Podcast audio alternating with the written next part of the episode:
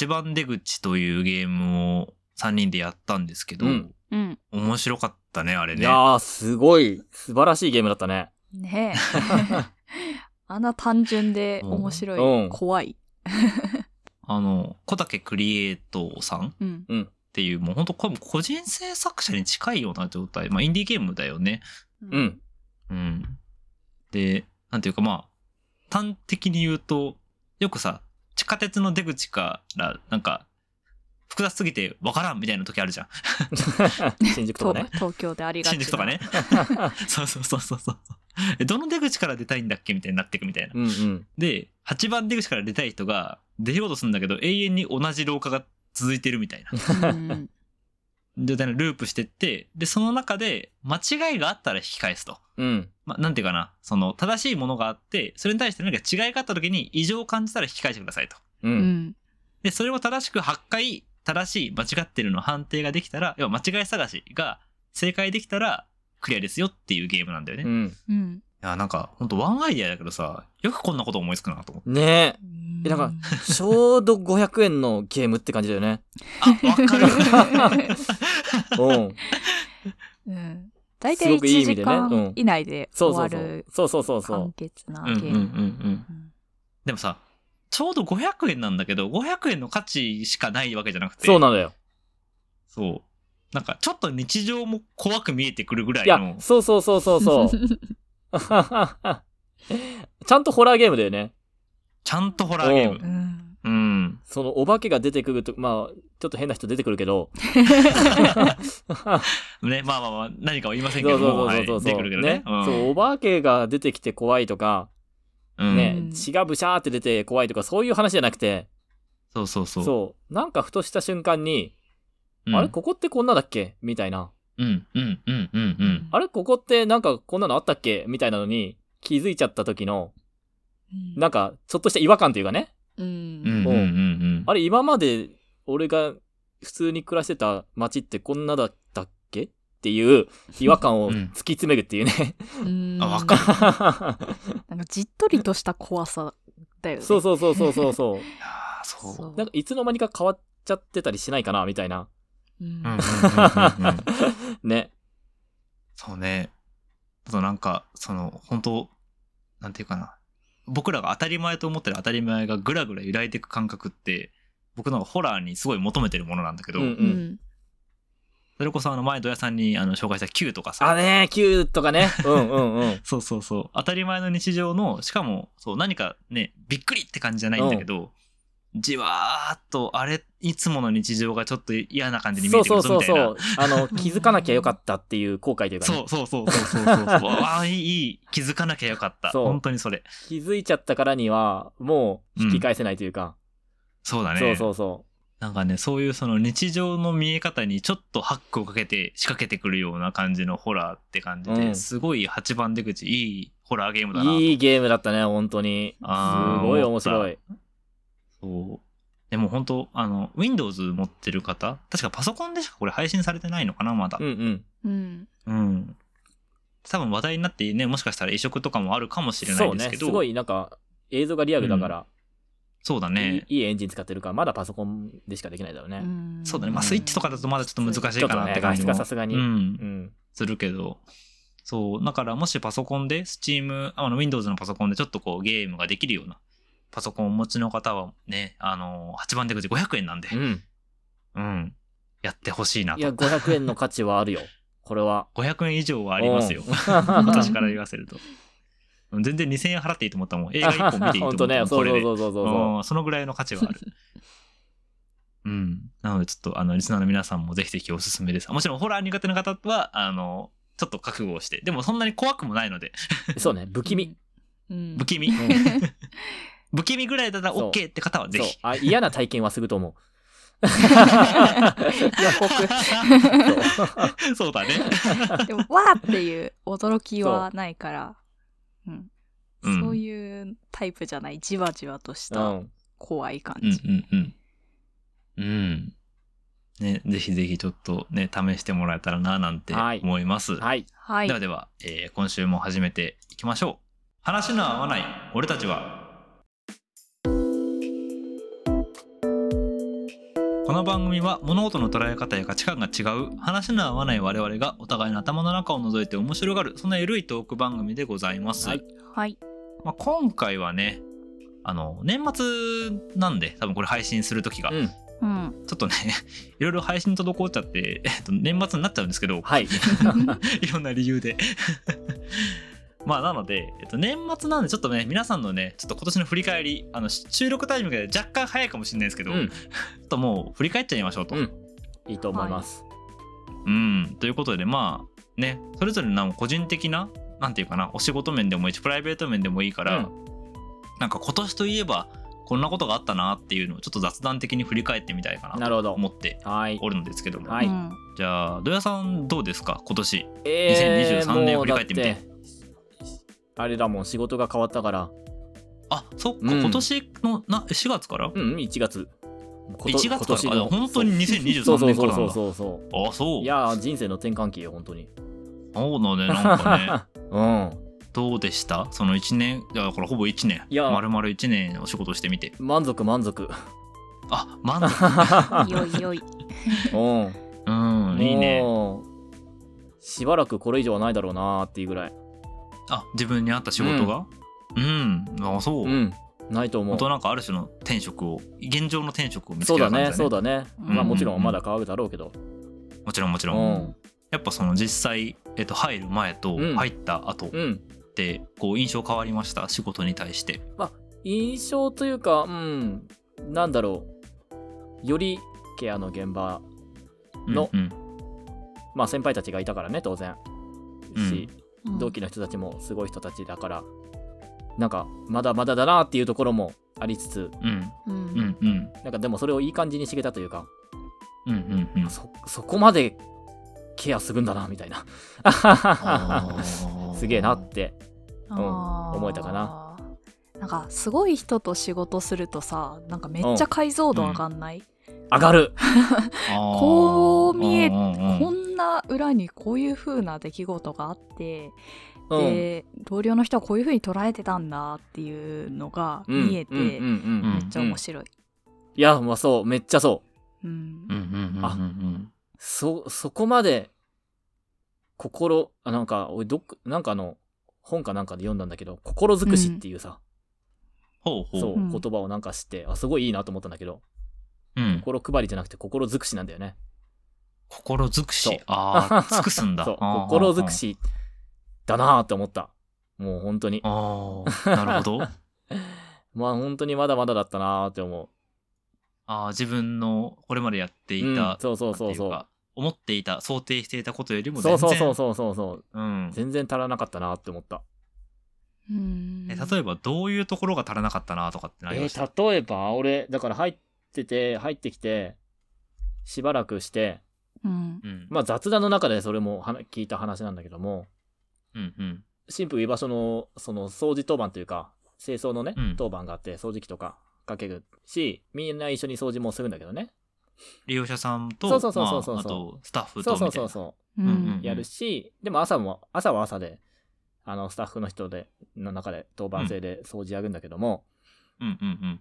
その、まあもちろん普通、俺ねサボってたわけ、手抜いてたりしたわけじゃないんだけども、ううん。んそう、ある人が、まあでもやっぱり、汚い家がトラウマになってる人も、うちにはよく来るし、乱雑な場所っていう,、いうところに対するうんうん。不快感って人によよって全く違うよね、みたいな。そう、そういう話を、ポロッと雑談の中で聞いて、うん。あ、なんかそこまでは意識してなかったなというか、ああうん普通にみんながいる場所だから、それは綺麗にするよな、ぐらいの感じで俺は掃除をしてたんだけども、うんうんあ、そこもか、みたいな。なるほどそ、なそこまでか、みたいな。そう。見えてないところをケアしてたというか、その人がね。うんそう。なるほど 確かにねすごい、あそっかすごい。そこまで想像力をそうそうそう。働かせるっていうそう、その視点は持ってなかったな、みたいなうんことが印象的だったかな。はあそう。だからそれ聞いてからやっぱ、ちょっとやっぱ、確かになまあ、ね、その意識が変わったかな。うんうんうんうんうんうん。なんか本当にプロフェッショナルの視点というかそうそうそうそうそうそうそう。なるほどなーというか、うんうんうん。ね。汚い家しか知らない人とかね。あるいはそこで、まあ、あまりいい思い出がない人とかね。そうそうそうそうそううんうんがいる中で、まあ、ある種、これ東畑さんも言ってたと思うけども、いい意味でうんうん。普通を知ってもらうというか、あー、なるほど。そなるほど。東畑さんの本に確かあ書いてあったと思うんだけども、普通っていう言葉は、その、状況によってはとても役に立つというか、うんそうね、うんあの、結構今の文脈というか、現代的な文脈では、より人を縛るとか、そうそうそうそうあるいは普通に入れない人のことを結構見がちだけど、実はケアの現場では普通という言葉は結構大事なんだから。そうそうそうそう、逆に大事な時もあって、もちろん、時もあってね縛らないように扱うけどね。そう。うんうんうんうん。そう。いや、それは普通に傷つくよね、とか、そんなこと言われたら普通嫌だよっていう普通は、時に人を助けるうんうんうん。っていう意味の文脈で、あ、これが、こういうのが普通なんだっていうのは、なんかちょっとずつ共有できたらいいな、みたいなところは、学びというか、うんうん。部屋が綺麗とか、ご飯が美味しいとかね。うんうんそれこそうんうんそう。そういう当たり前が少しずつ人の中に定着していく過程っていうのは、ある種居場所でしかできないことだなって思ったな。うんうん前戸屋がそのお誕生日を祝われたことがない子がうん。いるってい言ってたじゃん、何かしらに話してたい時にるいるいる。うん。その子をお誕生日を祝うことって多分普通なんだけどその子にとってはなんか、え？みたいなびっくりこんなことしてもらえるんだっていう感じそうだね。っていうんうんうん。に言ってて、でうん。その子にとってこの先祝ってもらえることが普通になるといいなーって思いながら帰帰った記憶がある。ああ、そうね。ん そんな話もしたね、確かに。そう。そういう普通は大事だな。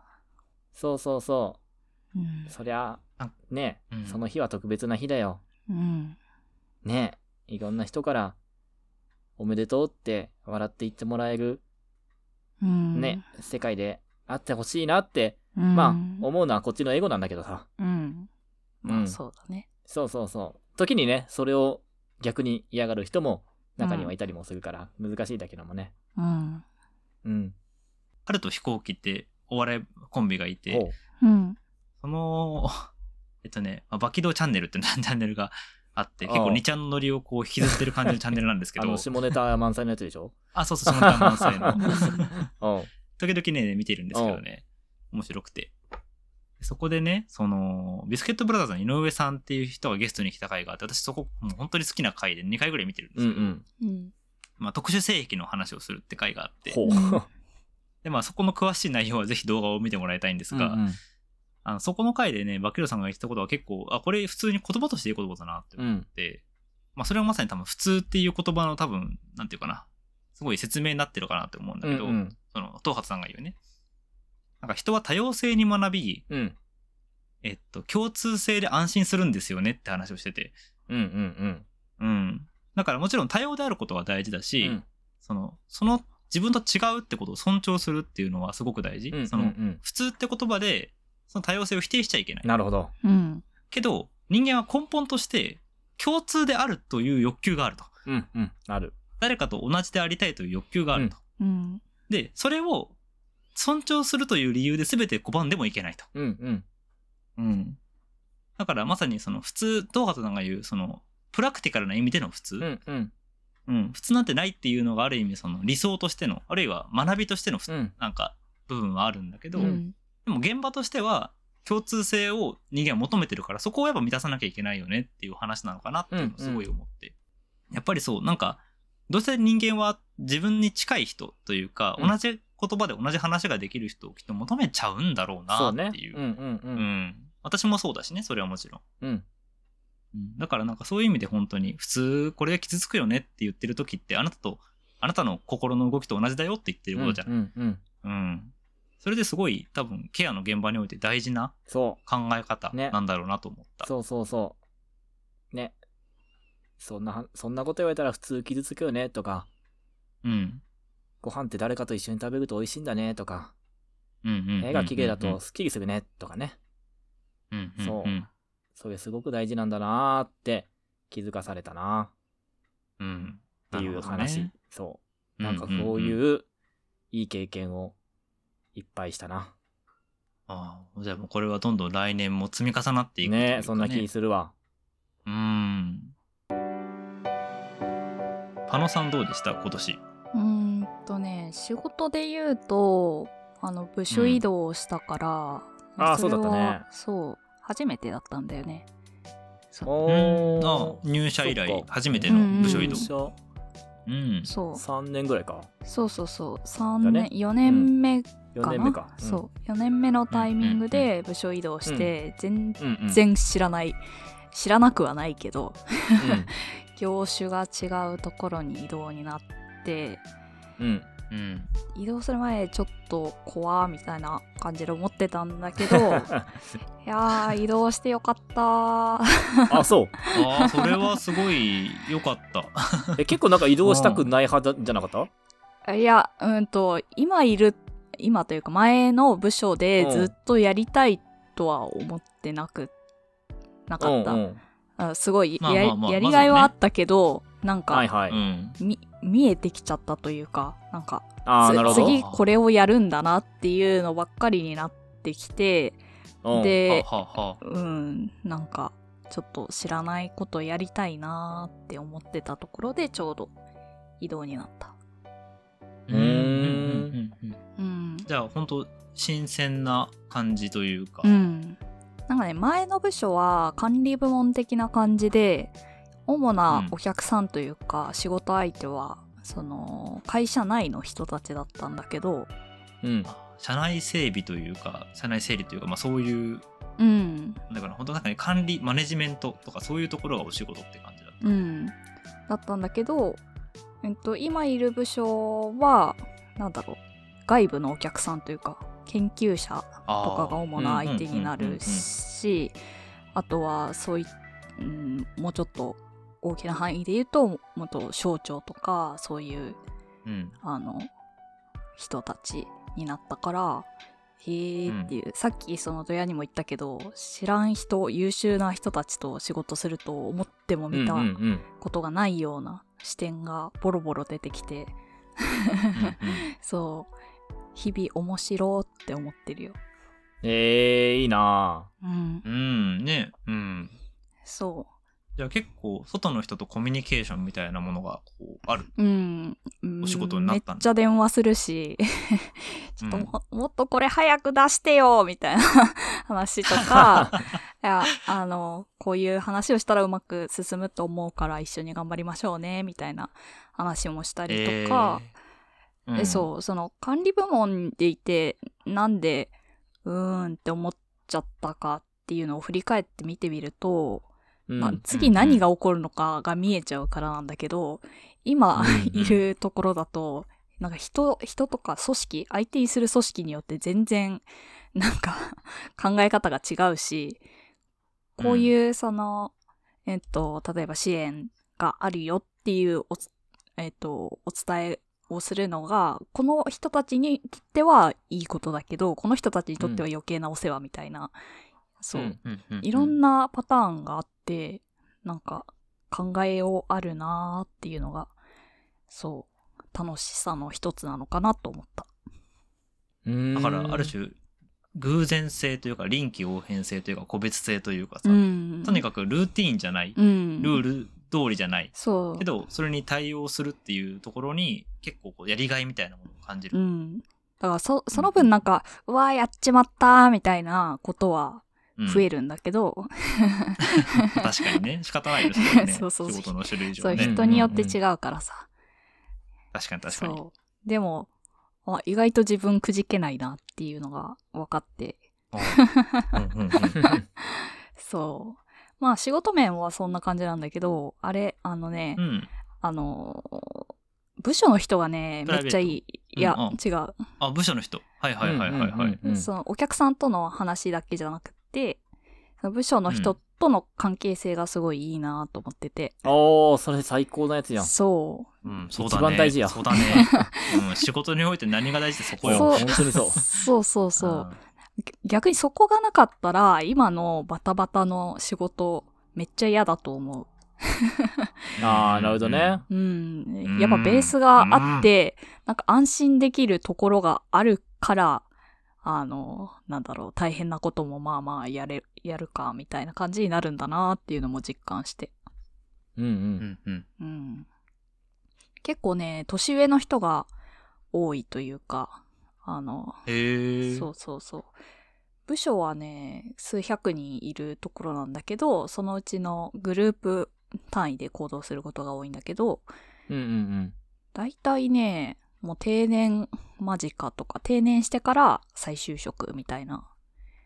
うん。あ、結構じゃあもあう、なんていうかな。言い方ベテランの方々が多いような。うん。そうそうそう。だから、60何歳ぐらいの人がうん。結構多いんだけど、うんうん。うん。うん。めっちゃフランクに話せるというか。えー、なんかえ、ーそこの年の差をね、飛び越えるのすごいよね。うん。多分、うんまあ性格とかもあるのかもしんないけど、これめっちゃだるくない、うんうんみたいな 話、話とか、残業してて辛いからチョコあげるね、みたいな話をうん。なんか普通にしてるから、うん、うん、うん、うん。そう。なんか大丈夫だなって思えるベースがある。えー、うあんなん。か確かに、同じ、その、一緒に仕事してくれる人の中で、人間的会話っていうのかな？仕事的会話じゃなくて。うん、そうそうそう。え、めっちゃすごいじゃんみたいな。めっちゃ頑張ったね、それ、みたいな。ー。うんあーそれね、ほんと大事なんだよ。うん。そう。ありがとうって話すんの大事なんだなーって思った。大事だね。あの、てかな、ただ仕事の進捗どうとかさ、うん。まあ、何か困ってることないみたいな話以外の、うん。え、今週何？どなんかすんの？とかさ、うん。え、髪切った？とかさあ、そういうのって割と大事だよね。漫画の貸し借りとかしてるからね。あ、めっちゃいい。あめっちゃいいな。羨ましい。そう。なんか、ええいやちょっと SNS でバズってたこの漫画読みたいなと思ってるんですけど、みたいな話したら、あ、それ持ってるから、うん。今度貸すよって言って、なんか、ええ4、5冊読ませてもらった。ああ、それはいい職場だね。だから私のデスクに漫画並んでるからね。でもやっぱ、その、本当のさ、信頼の基礎ってそういうとこにあると思うんだよね。うん。その、仕事がいくらできますとかさ、どれだけ業績積んでますとかじゃなくて、うん。その、この人はどういう人なのかってことが、その、そうじゃない会話から見えるかどうか。うん。うん。だし、そういうのを見せ合える関係かどうかっていうのは結構職場において、まあ、なんだろう、生産性みたいなとことは多分違うんだけど、でもなんだかんだでそれって大事だよねって思う。う。うんん。なんか流すための会話、終わらせるための会話じゃなくて、なんか、そうそうそうそう気そう。になるからする会話っていうのがベースになってるからね。そう。なんか、ちょうど私のあの仕事、私も今年からお仕事始まって、うちの部署も結構、同じ部署内では結構、あうちのグループも、うん。同じ部署内では結構よく密にコミュニケーション取り合ってるグループなんだよね。うん。だけど、その、他、えっと、よ4グループぐらいあって、そのうち、えっと、私以外の同期が入ったグループっていうのが、仕事以外のコミュニケーションを一切取らないグループとかがあって、雑談をしないっそてこと？こは、雑談もしないし、仕事においても協力もし合わないみたいな、えー、そんなことが成り立つんだ成り立つ成り立つんだったらいいけどね。成り立ってないと思うんだけど効も。率的ではあるかもしれないけど。まあそう、だから、個人が個々人の仕事をやって帰るみたいな。僕らの、あれでしょ？実習一般みたいな感じでしょ？ああ、そうだね。あの我々にしか伝わらないことで、まさに、まさにそうそう。最速帰宅。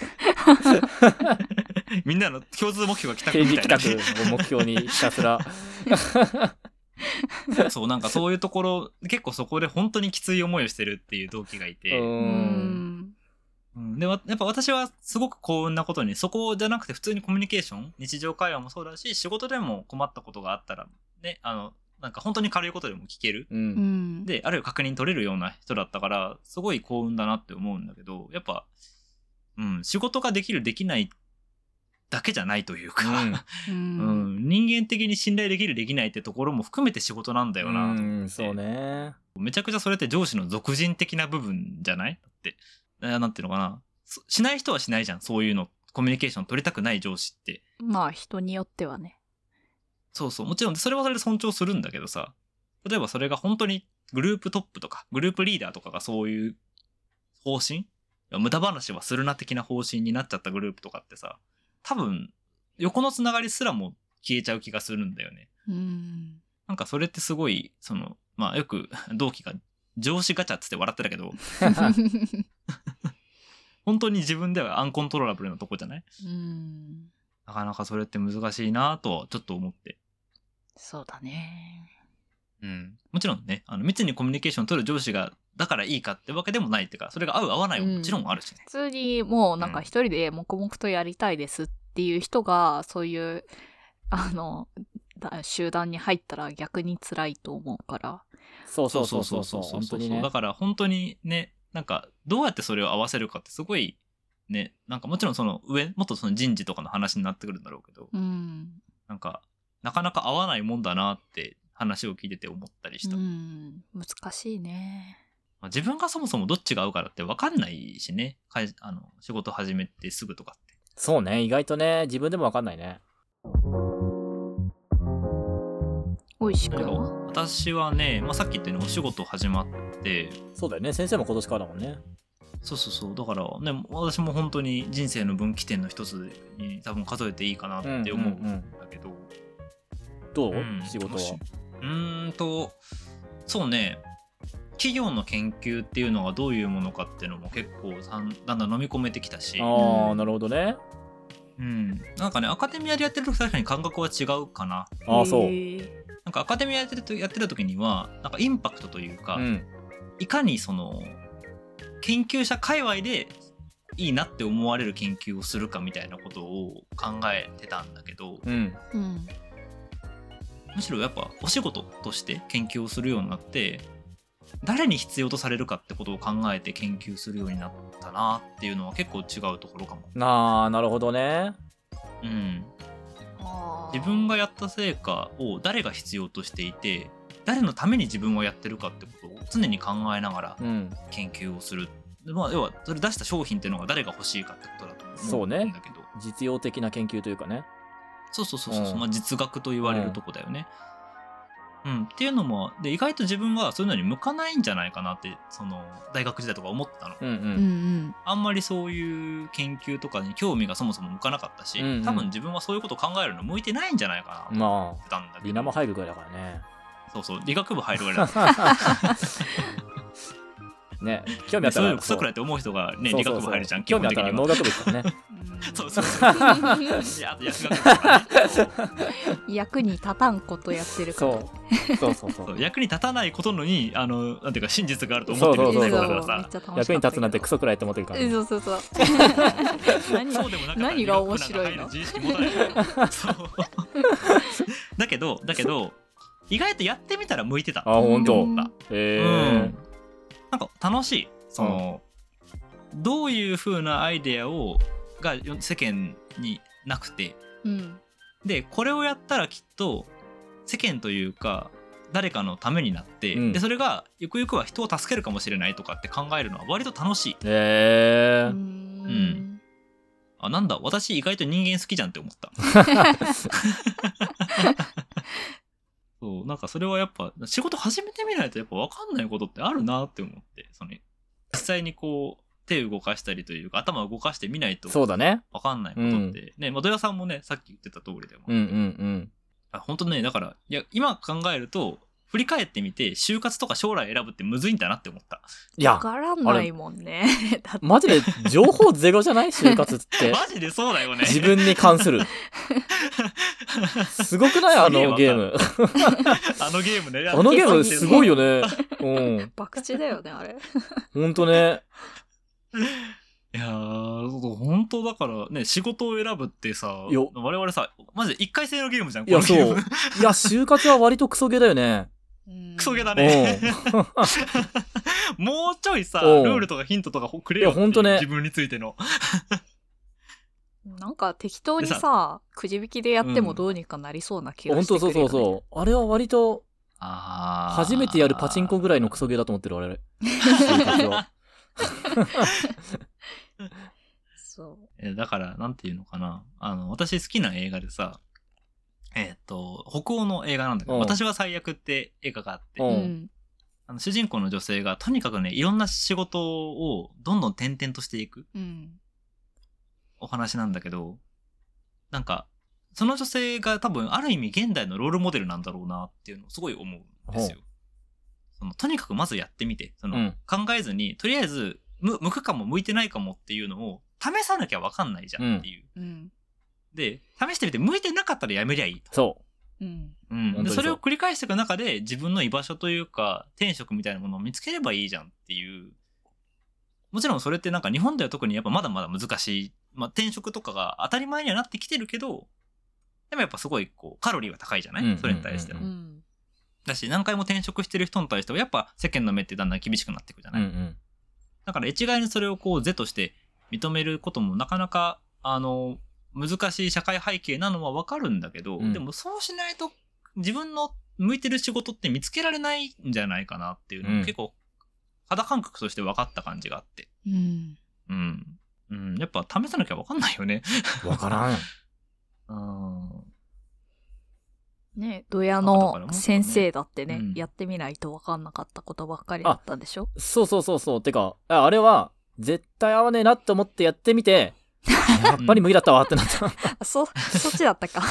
うん。え、でも大大事だと思うよ逆。うん。そうだよね。うん合わないなって思ってやってみるのもそう。大事だよね。やってみて、やっぱ合わなかったっていう予想通りだったから。うんうん。だって、合わないなって予測予測してる段階ではさ、どう合わないか分かんないそう。そうそうそうそうそうん。えーでもや、って初めて、なんで合わないって分かってたのにやったの、う。え、さすがに実情何も知らないで決めつけるのは良くないなと思った。いや、本当にそこで、うんレアさんのそ、私は尊敬してるところよ。なるほどね。うん。割と、とそう、今の教育に批判的な意見を持ってはいるが、ううんん。うん、教員サイトのことは何も知らない自分は、あまり良くないなと思った。うんだから、その、知らずに、知らないのに、うん。これ違うんじゃないですかとは言えないよなと。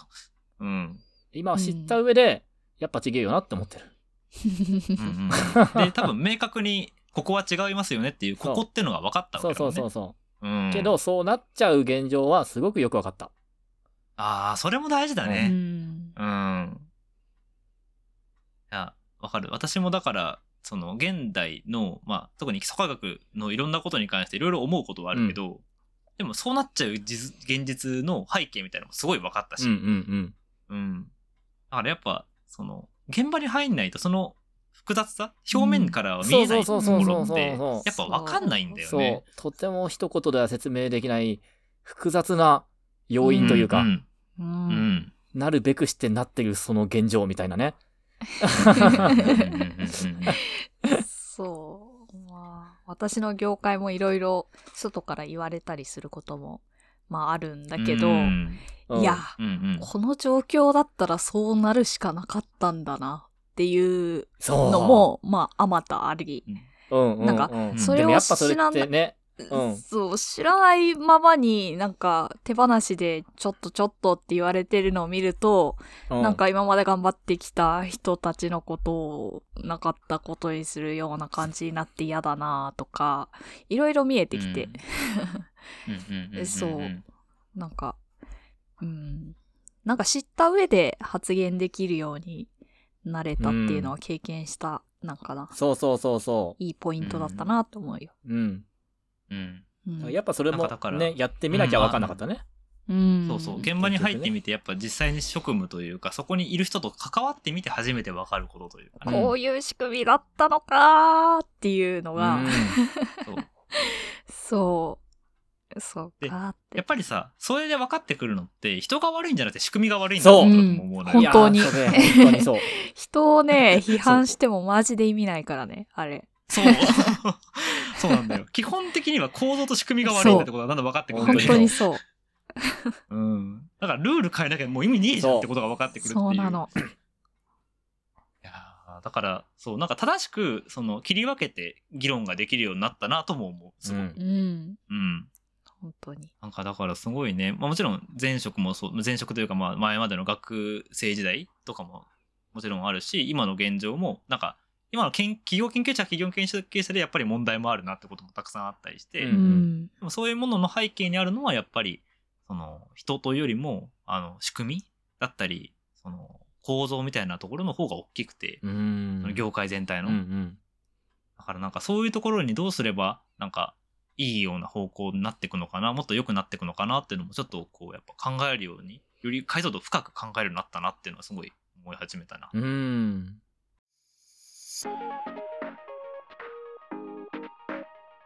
でまあ、かれこれこんな感じでね、2023年も、まあ、配信してきたわけですけど、うん。うん。なんか、思い出に残ってる回とかってあります？おー。あのね、あれ、あの、変な生き物特集 楽しかったな。あれね、あの、評判いいんですよめね。ちゃくちゃ楽しかったな あれ楽しかった。語っちゃったね。あれはもう、の早口がやばかったねみんな。すごかったな。いやしょうがない。だってねそうね。推しを語ったらああなっちゃいますよね。そ その推しが多分世間的には本当に認められない推しなんだよ多分。3人とも。なんでや。なんでや、あんな面白いじゃないか。面白いやろ えだから受けてるって話 変なって言ってるし こっちで。まあ、我々の共通的な話題っていうのもあるからね、うん。生き物っていうのは。確。かに確かに。だから、うん。もう全部面白かった。二人が話してるのめちゃめちゃ面白かった。うん。うん私もちょっとねあの話こうカニをねちょっと いろんな目で見る ついてるかなっていうね カニとキャベツをいろんな目で見るようになりましたから私も親にキャベツってすごいんだよ。喋ってるんだよって話したもん喋。るよねキャベツの話が衝撃だったもんなめんなっていう話をしちゃった。いやー面白かったなあれほんとうん。そうねえどやさんはあります？俺はねあシンプルやっぱあのーカミングアウトジャーニーの回かな。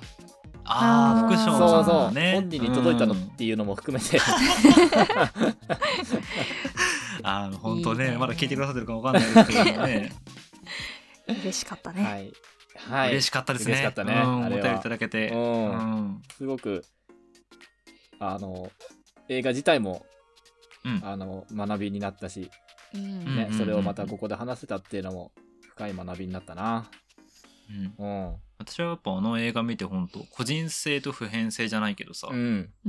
パーソナルな話なんだけどすごい自分のその底つき体験的なところにもすごい納得できる部分もあってさ、ん。そなんかねまあよく当事者研究とかでも言われる言葉だけど、うんうん。個人の中から個人の体験から出てきた言葉っていうのが多くの人を救うんだなと思って、本当だね。うん、なんかそういうことってやっぱあるんだなっていうのを福翔さんのお話映画を聞きながらすごいなんか考えさせられたというか、うん。なんかすごい染み入ったな腹落ちしたなって感じの言葉がいくつもああのやっぱカミングアウトしてもしなくてもいいうん。社会ってね。うん。左利きね、うんそう左利き、うん。ずっと考えなきゃいけないなと思ってるね。どうすれば左利きぐらいな感じで、ね。その変わってるってことをこうみ認めてもらえるかというかそうね。そうそうそうそう。ん。うんでもひ左利きっていうのは別に認めてもらってももらわなくてもいいといううか。そうそうそうそうどっちでもいいからね、そもそも認める認めないでもなくて、そうそうそう。まあそそうだよね、そんぐらいの個性あるよねそう。そういうだけっていう。そういうい人やそうっていうだけ。本当にだからそう。あそうっていうね。うん。でっていう。うんね。そう。なんかね、そこね、もうこと、あの、これもう完全に個人的な若干愚痴になるけうど、ん。うん。あの、今年の映画、うん。まあ今年ちょっと100、100本以上見てるんですけど。すごい。すごいね。なんかね、今年見た日本の映画でね、なんかね、そこが、こう、もうちょっとだなって思うところがたくさんあったりして、へー。映画のラジオの方でもいくつかそんな話してるんだけど、あそれは何、うん。日本の映画全体的にってこと？そうだね、その、まあ特に日本の映画って限って言っていいと思うし、うんうんうん。かつ世間的には結構絶賛されてるのがよりこうなんかね、もやもやするんだけあーなるほどね。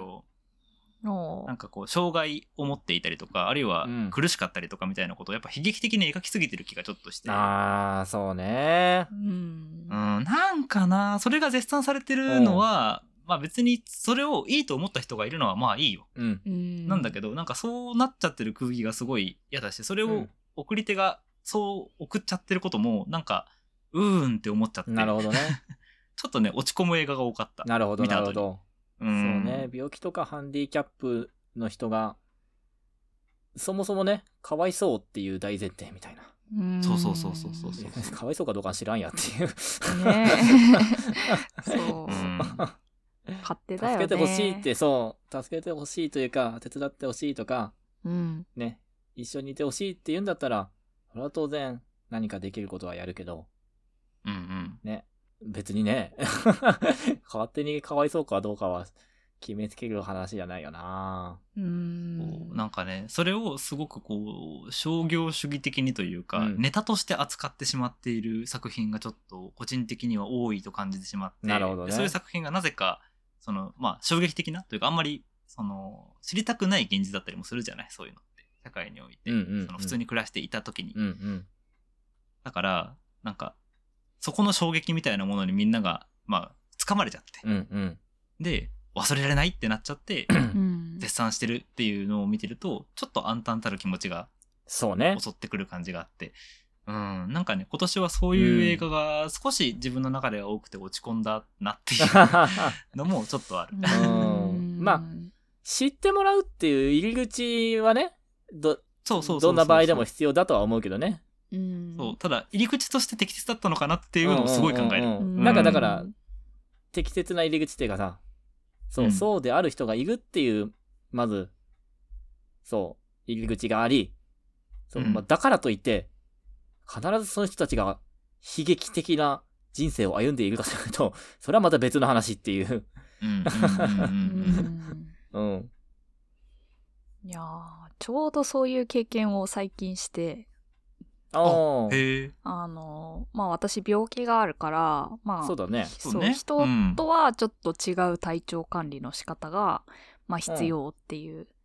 で、うんうんうんそれはずっともう10年ぐらいやってるから自分にとってはまあそれが普通かって感じで、うん特に悲観もせずに、まあ、そういうものとして生きてるんだけど、うん。なんかね、うん飲み会で、まあ、そういう感じなんですよっていう話をしたらうん「い。やー、うんパノさんほんと偉いね」みたいなこんな大変な。ことあもうずっとやっててもうすごいすごいよってあの言われたのいや。はい。まああの別になんだ悪い反応ではないじゃんそうだね。まあ善意というかね、うん、悪意ではない、少なくとも。ううん。んでもそういう反応が出るってことはなんかやっぱひ悲劇的な人生を歩んでるみたいなあの、まあ、表現もにじみ出ていて、うん。なるほどって思っちゃって。いやあのいや違和感がありすぎていやなんかそれ言われると、なんか生きてて偉いみたいな感じですごい普通自分にとって普通なことをすごい なんか取り上げて褒められてるようでめちゃめちゃ違和感あるんですけどって言っちゃったもん。ああ、でもそれは、でもコミュニケーションってすごい大事なコミュニケーションだね。そうそうそうんっていう話はしてだからその、うんうんなんだろう私がこうなっちゃった時はこうしてくれるとありがたいですみたいな話はできたのはすごいよくって、うん。確かに確かに。そこからね。そううん。それはすごい良かったけどああやっぱ、うんうん、そういう風に、なんだ、悲劇的に捉えて、今を懸命に生きてる私、みたいな感じで切り取られるのか、みたいな、若干の残念さも感じた。う。うんん。普通なんだが、みたいな。難しいね、そこの。そうそうそう。えよく俺らと一緒にいる時もさ、やってんじゃん。うん、うん、あの、その作業。うん。うん。けどやっぱ、ね、俺とか先生からすると、左手使って飯食ってくるのと同じくらいの、そうそうそうまあね、うんまあ、なんかやってんなぐらいで。そうね。うんまあ、だいぶ付き合い長いからもう慣れたってそう。まあ別になんか、本人別に苦労してなさそうだから、まあほっとくか、みたいな感じで。そうそうそうそう。そうそうそうなんか、うんそうそうそう。ケアが必要だったら行ってくるって分かってるし。うんうんうん。そうだね。ううんそうほんただ、その、当事者じゃなか、なくって、そういう外部の初めて見たっていう人にとったらさ、なんか、その、例えば私が支援を求めてるのかどうかって、まあ、パッと見わかんないから、めちゃめちゃ、なんか、だだだだ大丈夫みたいそうそうそう。何してんの？それ？みたいなな。ね。めちゃめちゃ大変じゃない、うんなそれ大丈夫？みたいな。うんうん。なっちゃうのもまあ、それはしょうがないなと思うから、だからそこはなんか話していくのが一番なのかなとそうだね。ううんん。確かに。なんか、実際私もさ、あのー今年、その、まあ、彼女の友達で結構ハンディキャップ持ってる人が何人か、まあ、車椅子ユーザーの方が何人かいらっしゃって、うんその方とこう遊ぶことがあったんだけど、うん。やっぱりちょっとその、まだ私は、逆逆に私が不慣れでさ、そういう場においては。なるほどね。うんうんそうそうそうそう。だから、あ、あどうすればいいんだろうとかって分かんなくなることもあるんだけど、うん例えば、そういう人たちも普通に、あ、お話したら、そのお話はね、当たり前のようにできるしさ、ううん。うん。例えば、ちょっと料理、お箸を使うのがなかなか難しい、うんうん。から、あの、なんていうかな、ちょっと、鳥たらみたいな大きなこう、飲みざ、飲み会というか、えっ、と、飲み屋さんでうん。一緒にこうご飯食べてたんだけど、うんとりあえず料理が遠くにある料理取ってくださいっていうのは、明日取りましょうかっつって、取るぐらいは全然、あの、助けてくださいって言うからさ。うんうんうん。だから、あ、そうだ、そ普通にそうすればいいなっていう、なんか、なんだろう、当たり前のことなんだけど、やっぱ確かに最初びっくりするっていうのは、なんか最近改めて経験しているかもしれない。うんうんう。うんん。でもやっぱ一回接して話してみて、あ、そうだよね。それは、そこはそこ、できないとこはできないし、できるとこはできるよねっていう。うんううんん。だから評価はしてほしくないんだよね。そ、そうそううんそうそうそうなんだよ。そ。こに困ってるから手を貸してほしい。貸してあげます。それで十分な気もしていて。そうそうだからもし、そう、やってほしいことがあったら、うん、言ってくださいねって、一う言ん。言うだけで、うん。いろいろとね、うん。そうそうそう。変わると思うで。なんていうかな。うん。あの、このラジオ絶対聞いてないと思うし、多分届かないと思うけど、映画の作り手さん、そこをちょっとその当人たちと話してほしい。作る前に。うん。うん、そこを一回やるだけで全然違うんじゃないかなってちょっといくうん思ったことがたくさんあった。うん。すごい話広がったな。当事者だこ。れはちょっと話したかったね。今年のまとめとして。じゃあまあ手短に私の思い出に残ってる話の回を言うと、うん。あの第54回で人に本を送るということってああ、本はいはいはい。やタイトルでね、うんあの本を買い合ったというかうん送り合ったまで、買わせ合った回があるじゃないですか。そうだね。あれすごいやっぱ楽しかったなと思って、うん。うん。なんか本をプレゼントとして送るって私もたまにやるんですけど、うん。うん。